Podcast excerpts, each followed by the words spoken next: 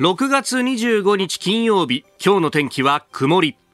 日本放送飯田浩二の OK 工事アップ。朝6時を過ぎました。おはようございます。日本放送アナウンサーの飯田浩二です。おはようございます。日本放送アナウンサーの新業一華です。日本放送飯田浩二の OK 工事アップ。この後8時まで生放送ですえー、毎週木曜日はこの朝の OK 工事アップをやりそして夕方3時半からズームそこまで言うか、えー、太平洋横断に成功した辛坊治郎さんのね、えーまた太平洋を横断して帰ってくると、ヨットでと。いうことが発表されましたんで、もうあと2ヶ月ぐらいはですね、もうお留守番、留守を預かるという形でやるということになるんですが、あの、辛坊さんのね、サンディエゴで迎え入れるということで、あの、番組の、夕方の番組のですね、サブディレクターやってる鍋谷さんという方が、まあ、サンディエゴに飛んで、はい、で、いろいろね、あの、前さばきだとか、報道対応だとかも含めていろいろやってて、で、いよいよ辛坊さんを送り出した後なんで、まあ、あの、どうせ時間があるんだったらちょっと出てくださいよ、つってですね、昨日、あの、5時台にレポートをつないだんですけれども、はい、そしたらね、あの、井田さん、実はあの、サンディエゴの日本人の人たちの中では超有名人なんですよ。いや、辛坊さんの名前とね、それからね、えー、増山さやかさんの名前と、新行一華さんの名前もいっぱい出るんですよ、みたいな。えー、新行。いやサンディエゴの有名人だよ。サンディエゴの。サンディエゴの。すごい、ローカルアイドルみたいな。ロー カル、いやいや、何を言ってるんだね。そうは言っても大きな、しかも、あの、アメリカのですね、第三艦隊の。そうですですよね。港のあるところですからね。いや、なんかあの、やっぱり、ポッドキャストだとかで聞いてくださってる人が非常に多いんだと。なるほど。いう話があってですね。いや、やっぱな、なんだかんだこうね、えー、番組始まって3年余りが経ちますけれども、あの、コツコツと上げといてよかったね、みたいなね。そうですね。やっぱり、ポッドキャストやその YouTube きっかけで、その地域を超えて聞いてくださる方ってたくさんいらっしゃいますよね。いや、本当だよね。ありがたいです。うん、いや、そういう意味ではですね、なんかこう、そういうこう、お友達の輪みたいなのをこう、頼ってですね、えー、世界各国からやってみたいな、なんて思うんですけど。おねいいですね。誰かお金出してくんないかなっていうね。もうそこに尽きるんですけどね。確かに。結局ね。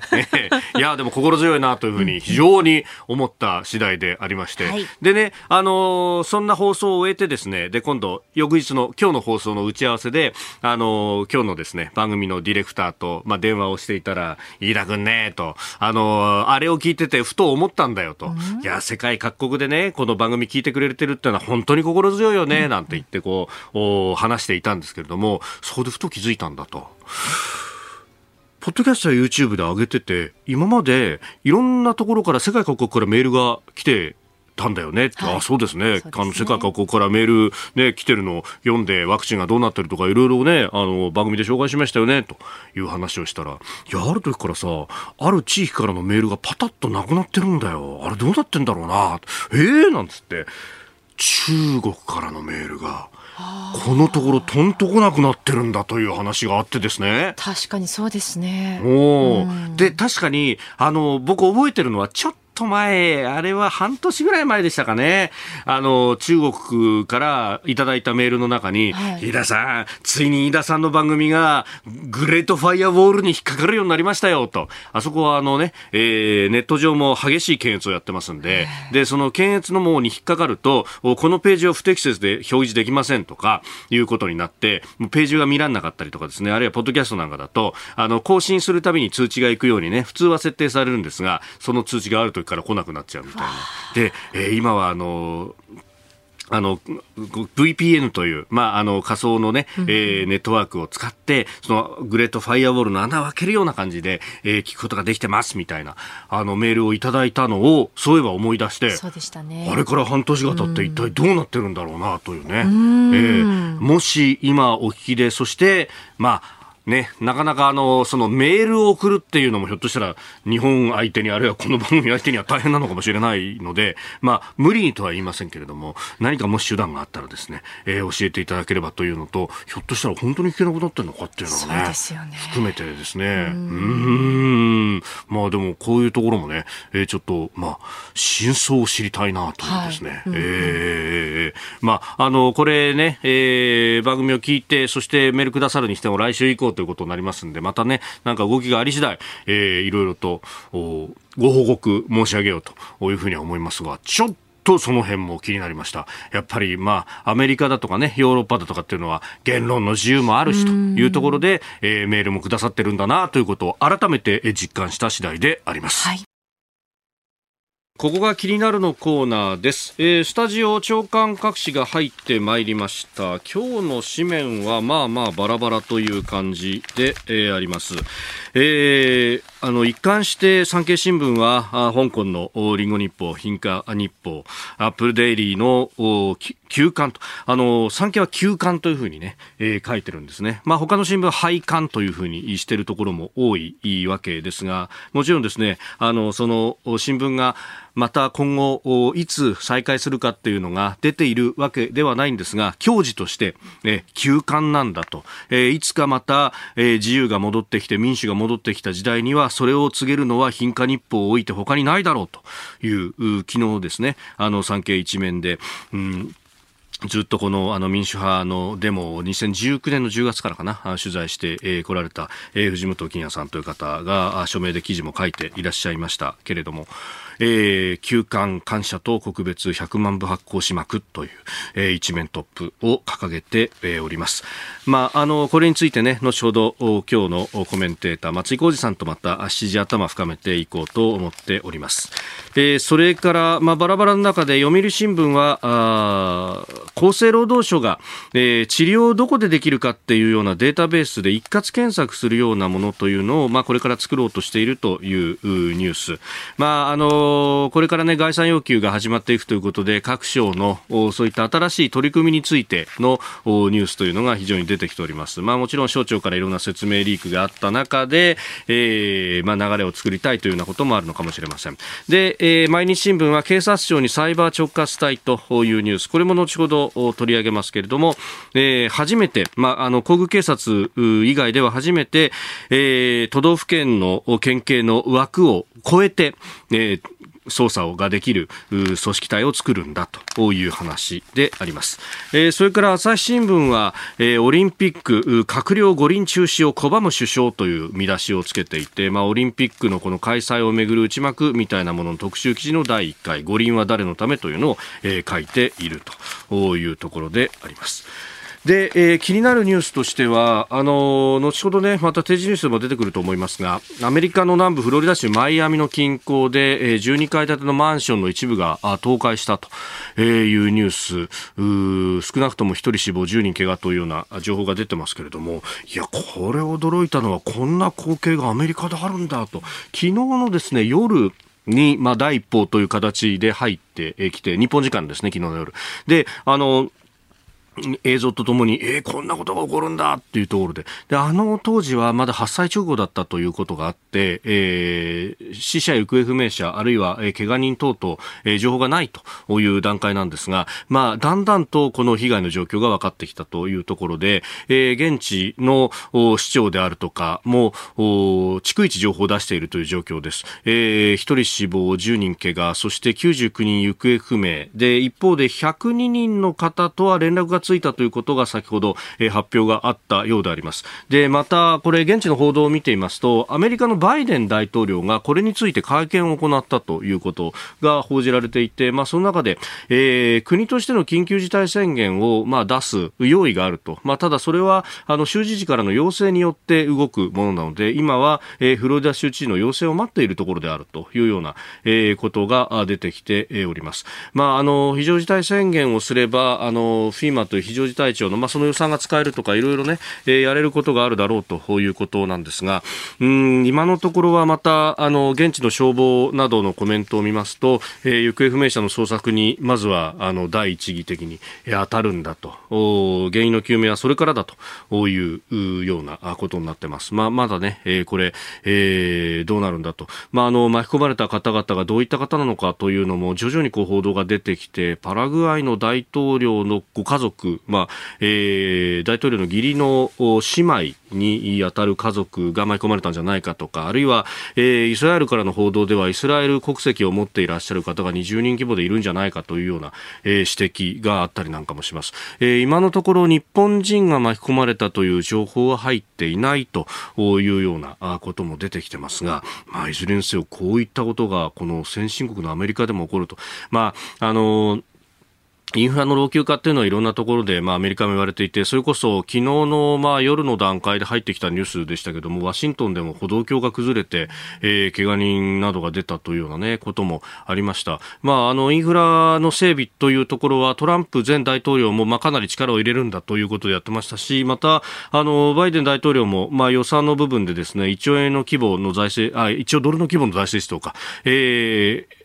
野党、まあ、共和党とサイドとも合意したみたいなね、えー、ニュースが出てきたりなんかもしてますが、まあ、日本も決してこれは人事ではないということであるし、まあ、それに対して、えー、きちっとこう予算をつけるということも、まあ、コロナ禍でですね、まあ、それどころじゃないだろうというような話もありますけれども、これ、あの、インフラというものは20年、30年先ものね、えー、日本を作るというようなこともあるので、まあ、この辺も教訓として、え見ていかなければいけないなということも改めてめて思うニュースでありました。以上、ここが気になるでした。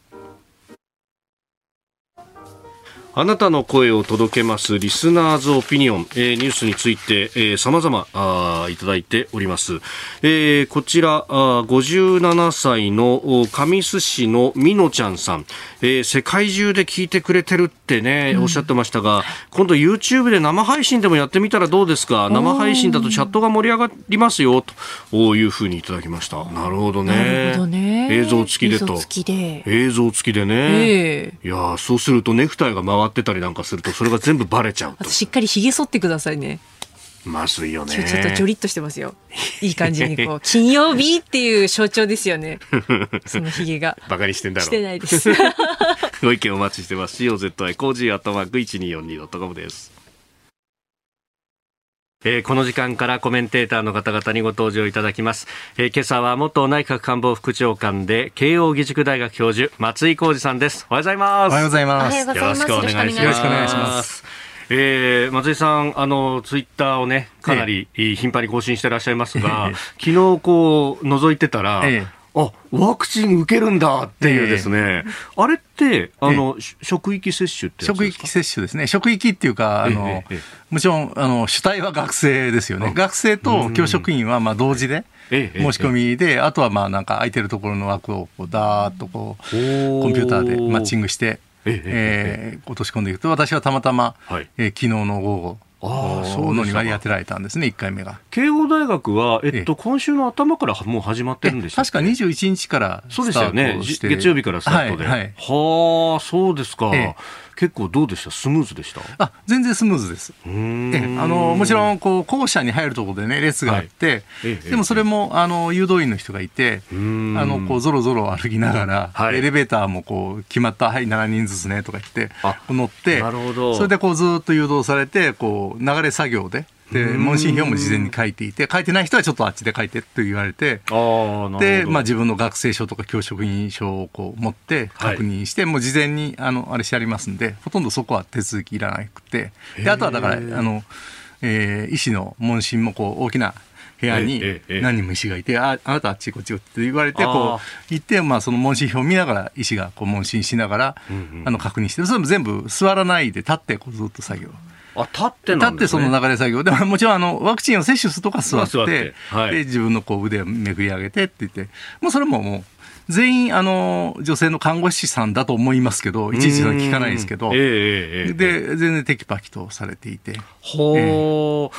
接種券はどうされたんですか？接種券っていうか、うんうん、接種券ある人は言ってください接種券来てないんですよ。ああ、なるほど、はい。ですから、職域なので、自分のその、ええあの、身分がちゃんとその、大学は、学生であれ、教職員であれ、チェックされてますから、はい。それはあの、あの、コンピューターのシステムに全部登録されてますんで、ん。それで本人確認。して身分証で本人確認してますんで、で接種の記録とかもそこにこうはいそこでなんかこうこうシールみたいなものもらってでそれを貼り付けてでそれは必ず忘れないで持って帰ってであの、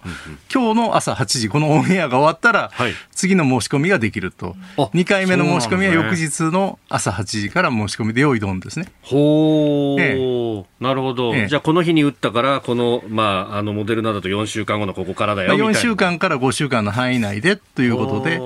あのその一言にそれは管理されてるんだと思います、自動的にコンピューターで。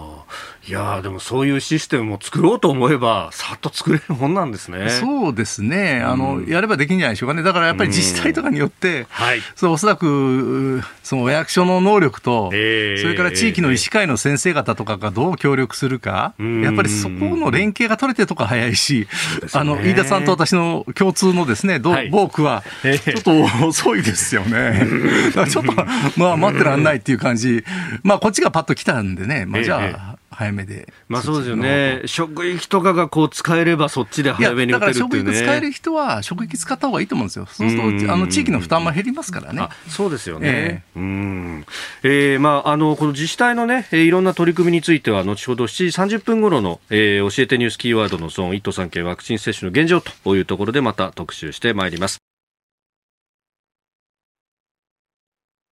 今朝のコメンテーターは元内閣官房副長官慶応大学教授の松井浩二さんです。引き続きよろしくお願いします。お願いします。あの職域接種の話がありましたが、えー、埼玉市の純一さん49歳の方、えー、私の勤め先でも職域接種開始すると朝礼で話がありました。もちろんするしないは個人の自由と説明もありましたと、えー、昨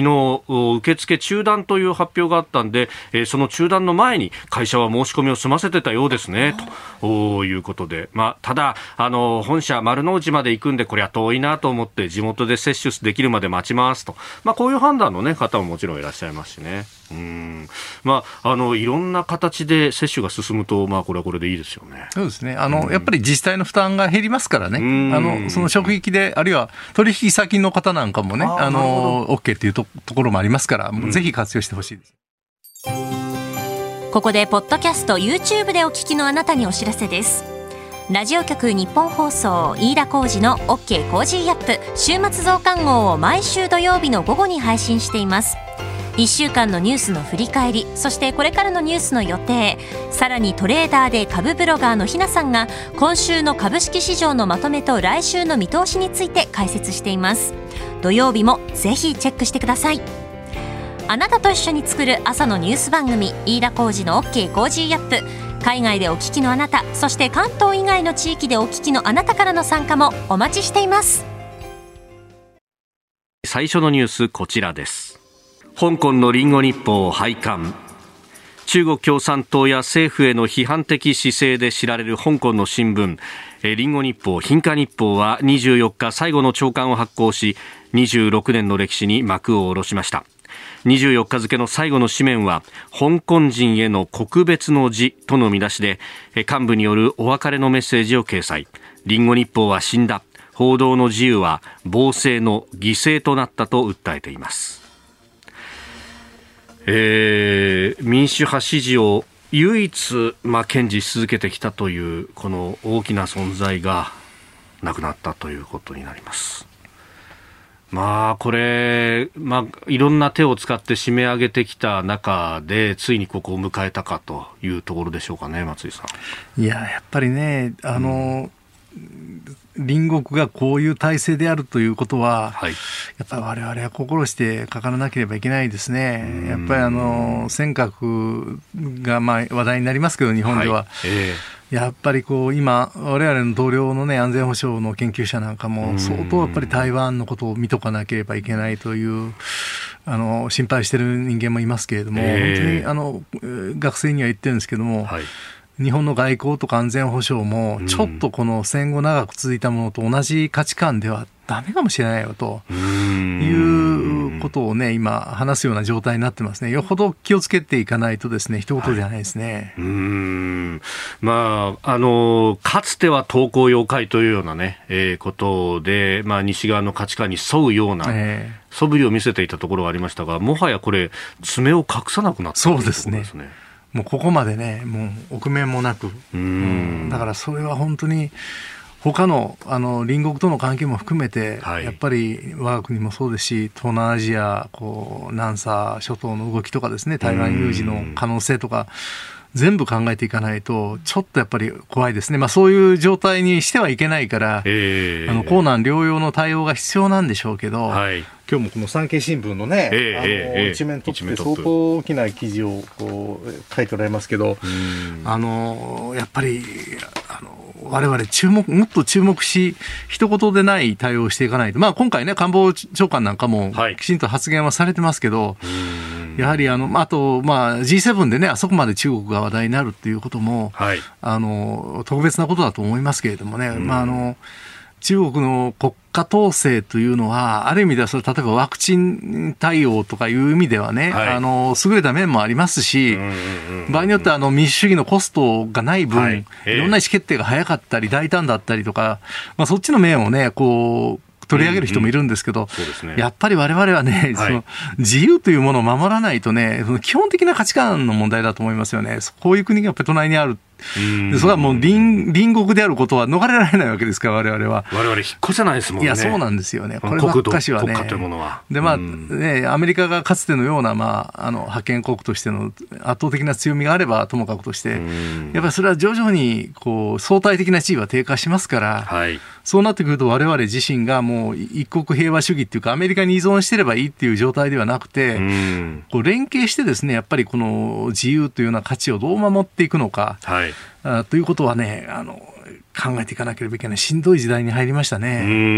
ー、その自由というこう価値観の部分で共有できる国々っていうのがたくさんあるしあるいは国内でいろんなこう議論はありながら、うん、それはベースとして共有できそうなものですけれどもなかなかこの安全保障の議論っていうものは右左にかつてから分かれ続けていて、なかなか修練しないっていうのは、この国だからね、もうそういう時代じゃないと思いますよ。ということです、ね、それからやっぱり、あの日中友好はいいことですけど、うん、あのかつてのようにですね、台湾というだけで、はい、台湾、例えばもう台湾を国会議員が訪問するだけでも、すごいこう圧力がかかって、みんなそれを自粛するっていうようなね、ことがあった時代と、まあ、明らかにもうここまで G7 であそこまでこう台湾の問題も含めて、はい、あの中国の姿勢というものを議論するような時代ですから、まあ、明らかに変わっていて、従来だったらそのそれに対して慎重だったヨーロッパの国々、まあ、ここ、もう本当にこの最近、2、3年前でも、ヨーロッパの国々はもっとあの中国に対しては神話的だったですね。そうですよね。経済で利得を取りゃいいっていうそうそうそう。だからそれがもうやっぱり彼ら自身も、あ、これはというふうに、あの、感づいてるっていうレベルまで来てるんで、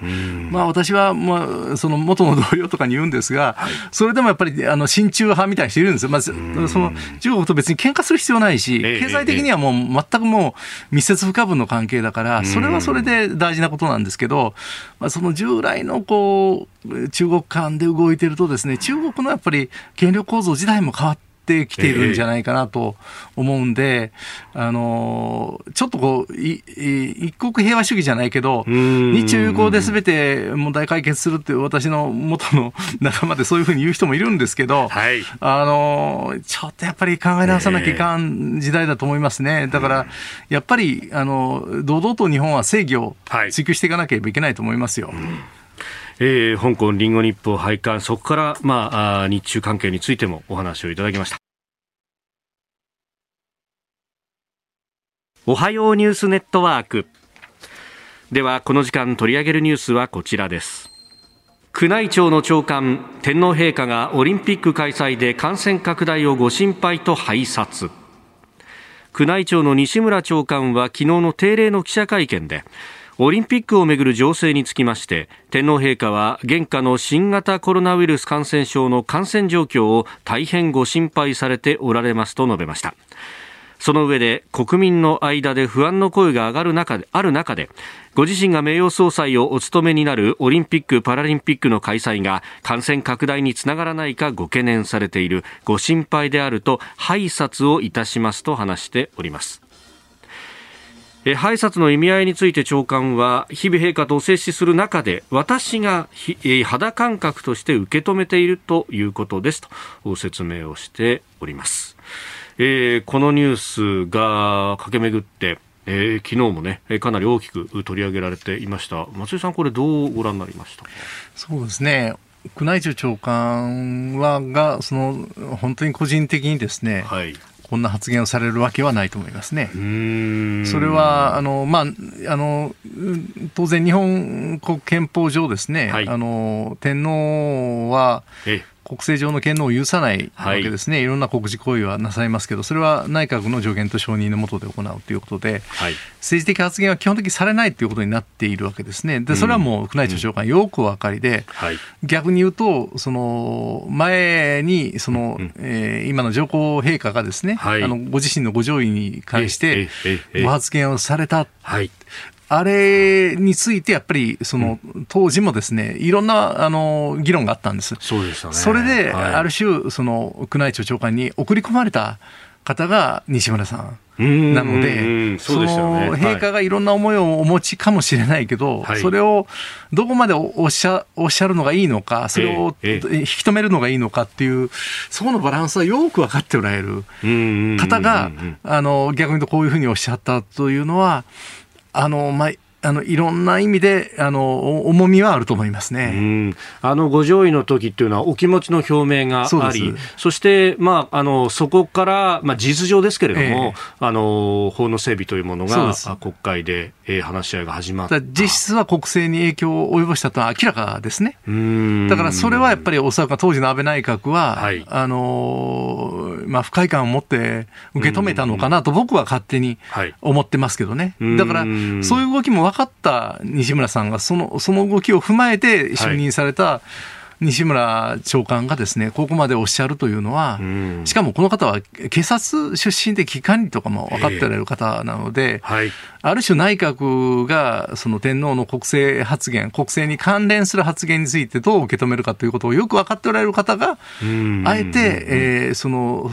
天皇のそばにいらっしゃる立場で、はい。えー、それはもう自分のあの個人の責任の発言というふうに受け止められえー、なければいけないという範囲内でおっしゃったというところが微妙なところだと思いますね。うん。かなりぎりぎりのラインをこうついてきた部分もあるし、えー、あのですから、加藤官房長官が、これはあの、はい、宮内庁長官の個人的発言だとおっしゃってるので、そね、それはね、はい、あの言わざるを得ないんですよ。そういうふうに、はい、それをあの陛下の思いだというふうに受け止めるとは言言わせてしまうと、今の憲法上の陛下のお立場と齟齬をきたすもんですから、それを分かって、分かった上で宮内庁長官も、その自分のこう推察するところだということで、ギリギリのところでおっしゃったその玉じゃないかなと、玉っていうかその、はい、あの吸収っていいますかね、その発言をどういうふうに発言されるか、えー、されないのかということは、おそらく悩まれた上で、あえてギリギリのところを発言されたんじゃないかなと思いますけどね。うん。まあ、当然こう、陛下のお気持ちなりというのはこうか会話の中でいろいろ肌で感じるものがあり、えええー、そしてそれが自分が長官として発言することによってどう報じられたりとかっていうことまで計算しつつでこの方、西村さんってそれこそあの官邸の事務方のトップの杉田副長官のお、まあ、腹心のような人でもあるといやそれはもうそうですよね。で当然ながらそこのこういやそれを全くその関係無視しておっしゃるわけはないと普通には思いますね。普通はそうですよね、えー、もしその関係をあのあれあのもうある種踏ん切っておっしゃったんだとしたら、はい、それはそれでまあ相当なことですよ。あ自分で全部しようというえー、だそうでもそれは普通はこの微妙なこれぐらいで逆に言うとそれぐらい強い思いを陛下がお持ちなのかというふうに思ってしまいますよね。うんい。ろんな人のこうね立場だとかっていうものをこう考えながら状況証拠で考えるとっていうね。でそれはやっぱりね上皇陛下が、はい、あのその例の上位の問題をあそこまで踏み込んだ発言を、はいえー、あれだけ国民へのメッセージでで伝えられたということについてはその皇室論としてはいろいろ議論があるんですよね。でもその姿を見て育たれた、今の陛下、えー、上陛下がどういうふうに思って、ここはどういうふうに発言すべきか、もちろんご自身で発言するわけにいかない。ということを、で、だけど、おそらく西村長官、うん、これそ全部想像ですよ。すはい、西村長官、それは、あの、かつての、はい、その、今の上皇陛下がご発言されたような形にはさせてはいけないと。はい、普通、宮内庁長官は思われるはずです。だならば、自分がこういう会見の席上、はいそれは自分の受け止めとして申し上げますからというようなやり取りがあったのかもしれないし、まあ、それは分かりませせんね。ただ私の元上司の、あの、萩田慎吾さんという方が、宮内庁長官もなさっていても、ほとんど宮内庁、時々今でも同窓会みたいなことやるんですが、ほとんど宮内庁長官としてあの時どう思ったかみたいなことは、ほとんどおっしゃいません。それはもう辞めたって一生宮内庁長官のの当時の、はい、その陛下に関することは、一切あの言ってはいけないっていうことですから、全部それは自分が引っかぶって、はい、あの時もいろいろあったんです。あの中国のね、それこそ今さっき話題になりました習近平さんがね、ね。はい、ナンバー2として来日して陛下に謁見するっていうことをね、あの認めるか認めないかあの時もあの最後まで盾になってそれはおかしいと言っておっしゃったのは萩田さんで、当時あの小沢一郎幹事長がですね、激怒して、なんだこいつはと言ったんだけど、それでも、あのそういうわけにいきませんと言って、た。だやっぱり宮内庁長官っていうのはね、やっぱり陛下をあの今の日本国憲法の枠組みの中で陛下を守らなければいけないという思いがすごく強いですから、あのだから袖を引くっていうことをこう、はい、こう正面だってはできないけど、場合によってはそういうことを自分がこれを発言するということでも、それ以上はあの自分の責任にしておいてくれというふうに、こうそういう立場で発言されるのが、僕は宮内庁長官のあるべき姿だし、僕はまあ勝手にそういう意味ではよほどのことがあったんだろうなと、西村長官はそれでかぶられたんだろうなと、私は思ってますし、加藤官房長官は、おそらく官房副長官はそこの関係、心情を全部分かっておられるとしたら、加藤官房長官が個人的発言とおっしゃったのも、それは、はい、あの西村長官のことを切り捨てたわけではなくて、むしろそういうことで、西村長官も覚悟の上で、こういうご発言されてんだから、それを陛下に及ぼしてはいけないっていう意味で、非常にあの、あの、一見ね、その、はい、加藤官房長官、その、まあ、冷たいじゃないかと思われる方も、ひょっとしたら、あの、リスナーの方にいらっしゃるかもしれないけど、ええ、僕は分かった上でおっしゃってんじゃないかと、私はこの報道を聞いたときにはそう思いました。なるほど。まあ、あの、陛下の、その、まあ、お仕事というか、こう、お気持ちというか、まあ、として、こう、日本国民が不安に思っていることに対して、こう、あの、支えるっていうようなことっていうのは、何がしかこうしなければっていうのは、もちろん上皇陛下のね、ええ、あのこう被災地を回るお姿であるとか、お背中で見られていた金城陛下も思ってらっしゃる一方で、今回のこのコロナに関してっていうのは、あまりご発言がなかった中で、やっぱりこのお民草さん、不満を抱いてるぞっていうのは、当然ながら感じられる部分は多々あったんでしょうね。僕はそう思いますね。だからこそ、このあの陛下のご意向なしに宮内庁長官が発言されることはありえないですよ。だからこそ、まあ、だからそうこういうふうに僕が解説すること自体も本当は不謹慎かもしれないけれども、あのだからそういうあの上皇陛下の姿を、こう後ろ姿を見られていて、今、国民に寄り添うということは、こういうことではないかと思われたんではないかと、僕は勝手に推測しますけど、私はオリンピックは、ね。はい、あのやるべきだと、もともと思ってます、それは慎重には慎重を期してやるべきだと思ってますけれども、あの無観客であれね、あのだけれどもあの、この陛下のお気持ちっていうのは、まさにその国民の中にある不安を、はい、に寄り添われたんではないかなと。想像させる？あの宮内庁長官のご発言ですよね。やる。で、どちらとも取れる、これ、やるとしたらきちっと感染は拡大を防止して、そして、えー、国民を不安がらせない、きちっとした形でやるべきなんだよというふうにも読むことはできる、ね、いや、私はそう思いますよ。それは国際社会への一つの、うん、ある意味では今違うステージにコロナは入りつつ、あるわけで、人流が国際的にもすごく増えてる、この時にそれに乗っかるのかいいのか、ちょっとより慎重にいくのかということについての微妙な発言だと思います。はい、おはようニュースネットワークでした。え続いて教えてニュースキーワード。この時間今週は1都3県ワクチン接種体制の現状ということで、えー、東京、神奈川、千葉、埼玉と、えー、お送りしてまいりました、えー、今日はあのそれ以外のですね、え都道府県での先進的な取り組みをご紹介していこうと思いますが、えまずですね、え国内の高齢者の接種状況に関するニュースが入ってきたのでご紹介いたします、え少なくとも1回は接種したという65歳以上の高齢者の方が半数を超えたということが政府の集計で分かりました。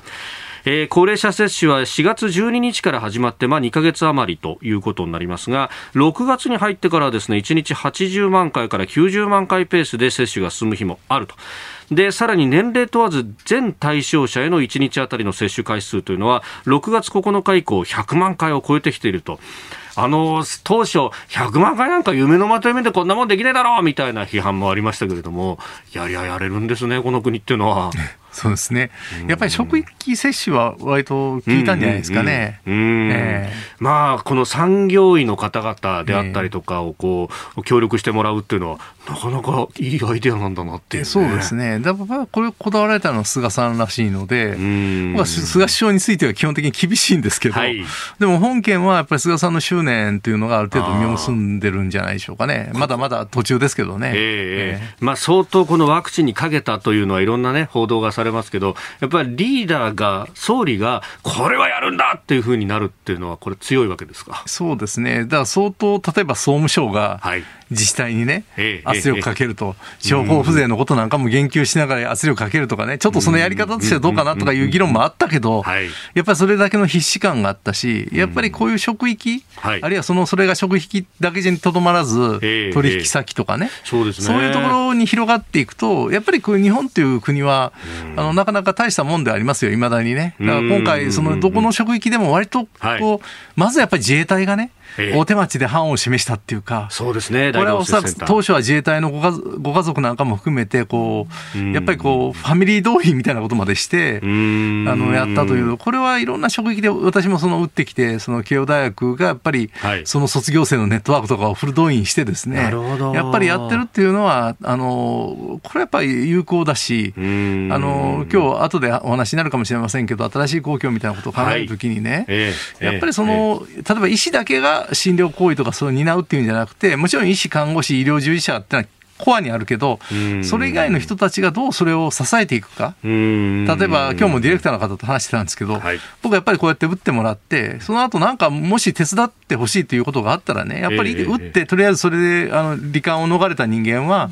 やっぱり何らかの形で自分ができるボランティアをやっていこうじゃないかみたいなことで、地域が、あるいは職域が、はい、あのお互いが支える側にも回っていくっていうようなスタンス、うん、それは僕らができることは、もちろん注射打ったりそういうことはできないけど、えー、例えば誘導するとかですね、なんか、ね、あの、不安な人の話し相手になるとか、うん、そういうことでできるんだったら、やっぱりなんか恩、恩返しをしなきゃいかんなと思いますよ。そういうことがすごく大事だし、日本の社会の強みなんじゃないですかね。うん、自発的にそう思うという人は結構いるだろうっていうね。そう思いますね。で、それを上手に使えてる首長さんと、あるいはその職域なんかでそのリーダーがそういうことを上手にオーガナイズできる人と、うん。ちょっとどうかなっていうところもあるし、もちろんあの医師会の、それぞれの地域の医師会の特徴にもよるし、一概には言えないですけどね。で一つ例ご紹介しますが、これね、あの接種の割合一番進んでいるというのが佐賀県、なぜうまくいっているのかというところなんですが、えー、例えば、あのこれは鳥栖市の例ですが、えー、町内4つある医療機関の側から通院する高齢者に個別に連絡して接種日を決めていく、えー、まあ、こういうことをやる、ある意味プッシュ型で、ここでやりますから来てくださいねってやると、特にご高齢の方は来てくれるんですよと、まあ、いろんな事例があるようであります。えーー、佐賀県は高齢者の接種が進んだので、えー、独自の大規模接種というものを今月19日から土曜日曜に進めているということです。ワクチン接種情報でした。続いてここだけニューススクープアップです。この時間最後のニュースをスクープアップ。新しい公共を考える。この時間は今朝のコメンテーター松井浩二さんにこの新しい公共というテーマについて伺ってまいります。あの PHB から出てますボイス。に、えー、松井さん、今売りのものに寄稿されて、えー、いますが、えー、こちらですね、7月号に、はい、えー、寄稿もされていらっしゃいますけれども、まあ、このコロナ禍で、まあ、様々なこの面が浮き彫りになりましたが、行政がどういう仕事をすべきなのか、あるいは我々にとってどういうこう位置づけなのかっていうあたりもいろいろこう議論になっている中で、まあ、そこと、まあ、政治家との関係等々もね、えー、疲弊をしている官僚の方々の苦境みたいなものも伝わってきました。まあ、そこで、こう、全体をどうやって変えていくべきなのかって、これずっと議論されていることでもありますが、えー、松井さん、その、政権を担っていた時代、あるいはその前の野党の側から政策を提言されていた頃も含めて、ずっとこの問題やっぱ関わってらっしゃいます、ね、そうですね。やっぱり私が最初に意識したのは、はい、あの、阪神・淡路大震災の時に、あの時私官邸に勤務してたんですけど、はい、これが初動が全然悪くてですね、まあ皆さん一生懸命やるんだけど、こううまく立ちいかない。その時にですね、やっぱり学生とかがリュック背負って長靴履いて現地に入って、それで救命救援活動も一生懸命やってくれた。悪いけれども、反社会的勢力の方々ですら、はい、炊き出しやったりしてましたね。えー、はい、やりました、うん、でね、やっぱりその時僕は官邸っていう権力の中枢にいて思ったんですけどね、えー、あのその生命、国民の生命、財産を守るのは、例えば政治の役割だとかね、言いますよ、それは。だけど、その、それですらですね、はい、あの、人々の力を借りた方がいいし、その借りた人々はですね、やっぱりそのことで、なんていうかな、世の中に役に立ってるって、その生き生きと一生懸命、しん。どいけど、働いておられる姿を見て、でこれはね、その後なあの、そういう震災対応、災害ボランティアもそうですけど、それだけじゃないですよね。学校の教育で、コミュニティスクールっていうのがあって、はい、その先生方とか教育委員会とか文科省が悪いとか言ってるだけじゃなくて、その地域の人たち、それは親御さんだけではなくて、もう自分の子供はもうとっくの昔に卒業しちゃったっていうおじいちゃんおばあちゃんもそうだし、はい、若い夫婦でまだ子供いないっていう人たちも含めて、学校の教育に自分たちができることはなんか協力していくっていうことで手作りで私の息子の母校がそうだったんですね。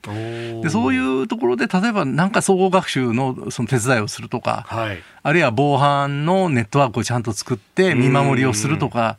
いろんなことで自分たちができることをやろうと、でそれ見守りなんていうのは、まあ言ってみれば、警察官のパパトロールを補助するような話ですね。だから、今回のワクチンもそうじゃないですか。はい、結局、そのうまくいってるところは、もちろん医師会の先生方、これはまあ、公共的な仕事ですよ、医師っていうのはね。だけど、それだけじゃなくて、いろんなその自衛官のご家族の方々が、その大規模接種会場のその整理にボランティアで参加されるとかですね、はい、でそういう方々の、まあ、なんていうかな、こう、人様のために役に立つみたいなことを、上手にこう、オーガナイズして、その、官だけがその社会のために役立つなんてことは、こんなそう古い考え方ではなくて、もっと人々がね、ある時は支えてもらうけど、ある時は支える側に回るみたいなことを、上手にオーガナイズできるようなところが街でいうと栄えてるっていうか、うん、あの行政サービスっていうか公共サービスが豊かになってて、だからその行政とか公務員だけが、あの、行政サービス、公共サービスを作るっていうことじゃなくて、もう、それはまあ当たり前ですよ。その公共輸送だってみんな株式会社がやってたり、地域の散策とか一生懸命頑張ってやってたりとかするわけですけど、それをもうちょっとこう捉え直して、うん、えー、要するに人に役に立つっていうことがね、あの、はい、そのこと自体が自分のある種の充足感になるっていう社会をどう作っていくか、それがうまくいってる学校なんかは非常にあの、あの変な話ですけど進学成績まで良くなってるとかもちろん地域でいろいろ荒れてる部分がなくなっていくとか、はい、あの、そんな簡単なこと、そういう人たちが、の善意だけでに頼るような、愛に善意に頼るとか、いうこともいけないけれども、やっぱりそこが強調するっていうかね、だから、公務員も私はそうでしたけど、22歳で大学卒業して試験受かってね、その人たちが一生支えるっていうことじゃなくて、その人たちにだけに全部こう、重しをこう、かぶせてですね、一部の野党議員がそういう人たちをいじめるようなことやってるの僕は本当に許せなくて、そうじゃなくて、彼らになもっとなんか民間の知恵みたいなものをどういうふうにこうサポートしていくか、うん、というような社会のね公務員のあり方みたいなものね変えていかなければいけない時期に至ってるんじゃないかな。だから公務員だけフルタイムの公務員だけがそのお役所仕事をやるっていうんじゃなくて、はい、だからまさに今うまくいってる自治体のワクチン接種がそうであるようにいろんな方々が協力して何ができるんだろうっていうことを考えていくっていう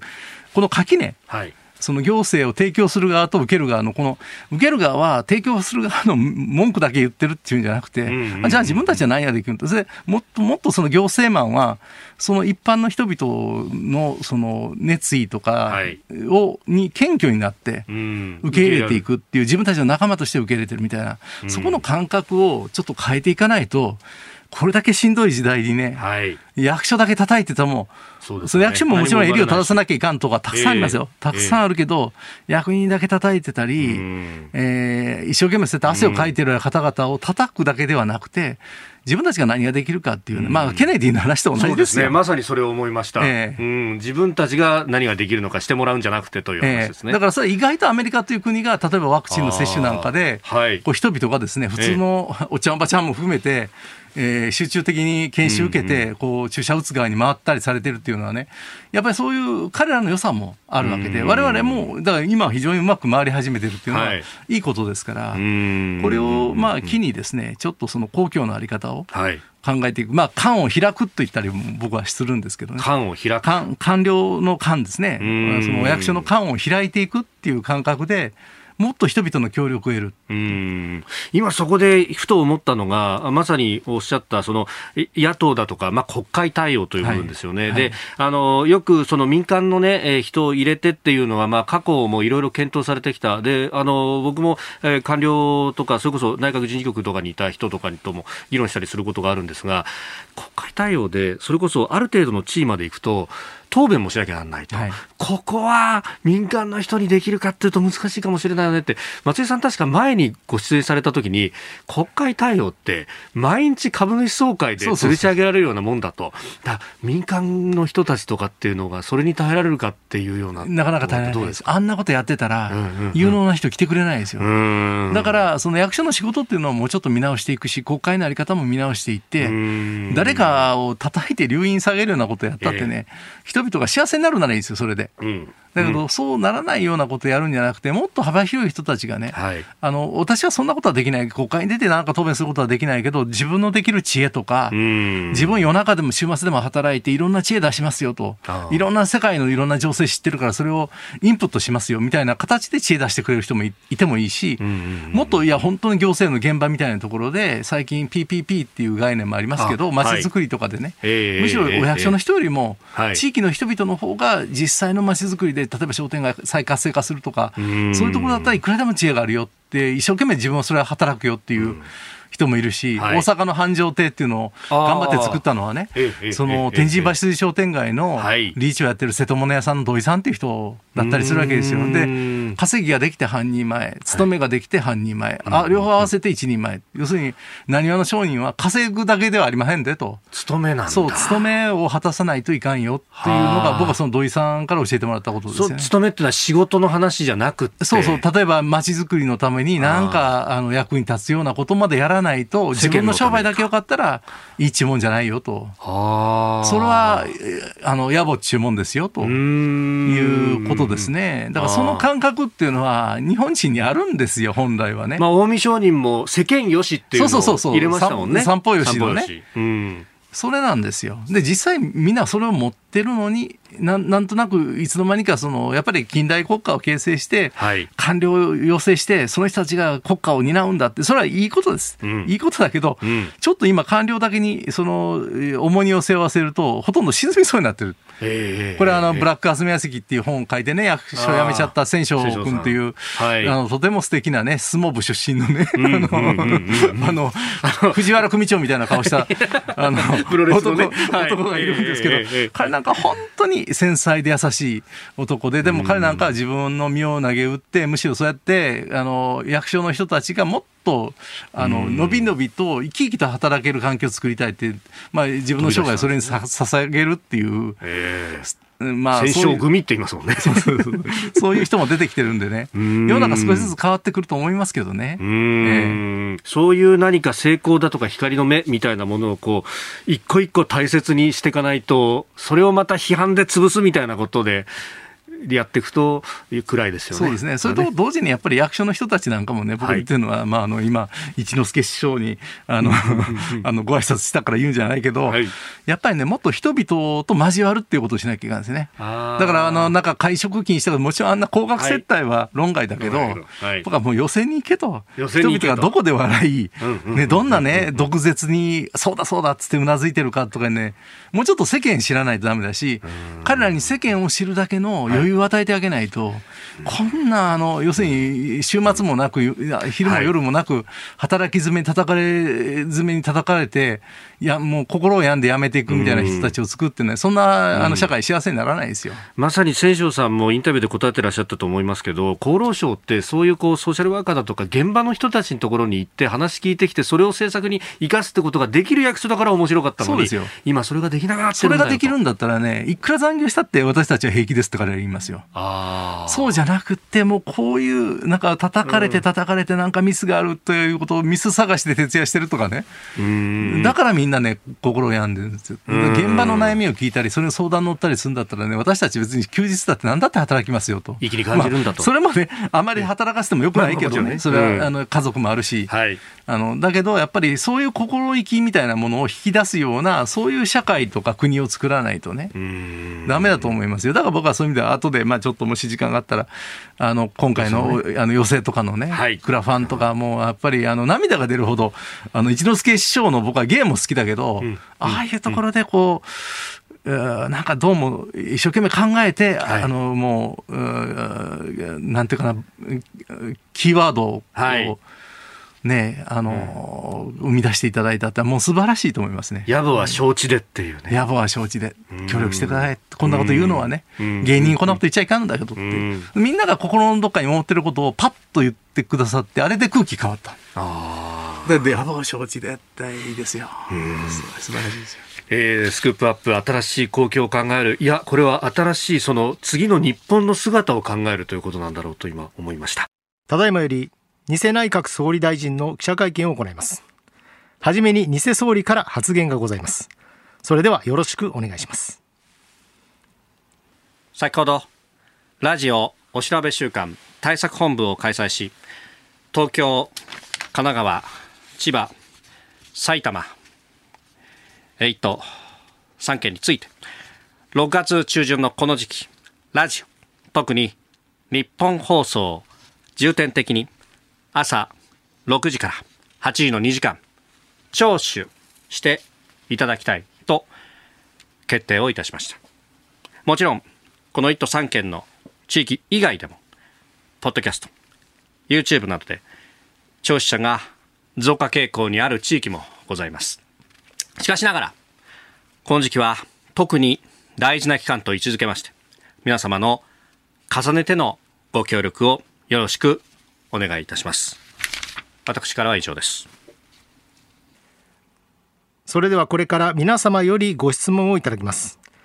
指名を受けられました方は近くのスタンドマイクにお進みいただきまして所属とお名前を明らかにしていただいた上でご質問をお願いします。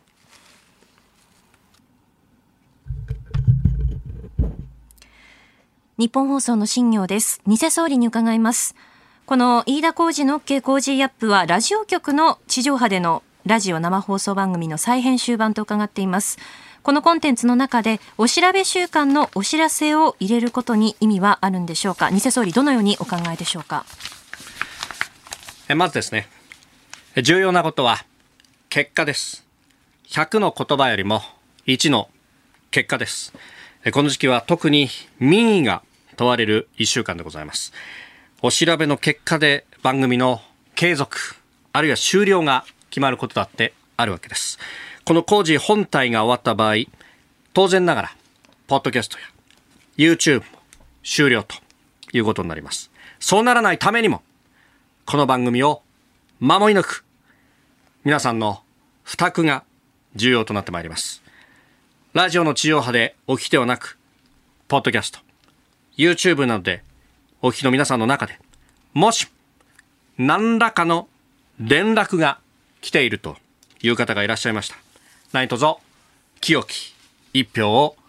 よろしくお願い申し上げます。続いてそちらの白いシャツの方。放送の中では本物の安倍晋三前総理大臣が毎日出演。えそしてさらにはプレゼントとして自衛隊のカレーやおまんじゅうも当たるということですが、これは特定の番組リスナーへの利益誘導には当たらないんでしょうか？お答えください。それはですね、様々な放送局、あるいは番組があるからこそ、ご自身のお好みの番組を聴取すべきだと、え、考えております。番組聴取のドアは常にオープンです。どなたでも番組をお聞きいただくことができます。いわば自由で開かれた東京有楽町界隈のラジオ局です。そして今、ご指摘ありました、え自衛隊のカレーやまんじゅう、まあ、正しくはですね、激カレーと激まんじゅうでありますが、えこれらを食べるということも、今、目下、大規模接種センターなどで、今まさに、今、ご尽力されている彼ら、彼女らに対して、ささやかな応援となります。まさに、ジューシーであるということです。そして最後に、え大事なことなので、もう一度繰り返します。日本放送で朝6時から8時に放送している飯田浩二の OK 工事アップ。この番組を聞いたと、皆さん、声を上げてください。by my 工事アップ。日本放送は買いです。工事アップは買いです。この機会に関東1都3県にお住まいのお知り合いにぜひこの番組を進めてみてください。今日はどうもありがとうございました。それでは以上をもちまして本日の記者会見を終了させていただきます。ご協力ありがとうございました。